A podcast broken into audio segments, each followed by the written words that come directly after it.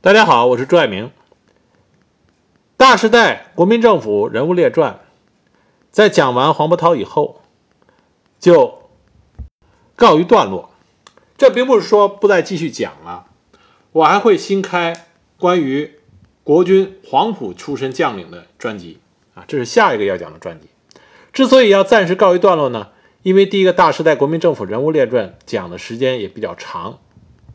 人物呢也比较众多。出于方便听众们收听、搜索，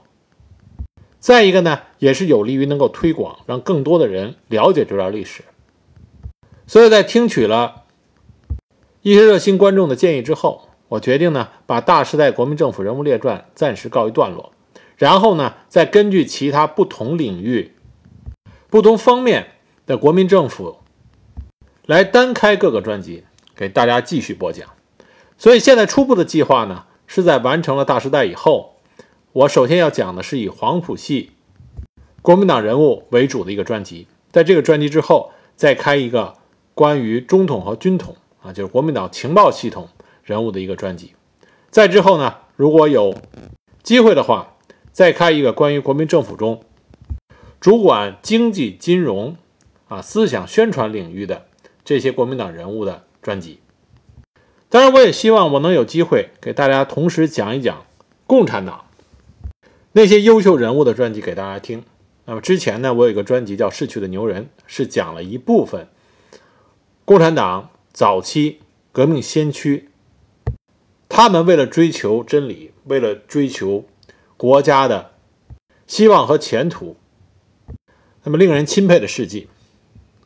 在我的观点里，国共双方。这些青年才俊，都是我们民族宝贵的财富。虽然他们立场不同、主义不同、道路不同，但是他们很多人有一点是相同的，就是当他们离开学校、离开家乡、离开父母，踏上征途的时候，他们很多人心里想的是国家，想的是民族。他们最初的选择，往往也是为了国家、为了民、为了民族。就凭这一点，他们就值得我们去客观的、公正的记录他们，了解他们，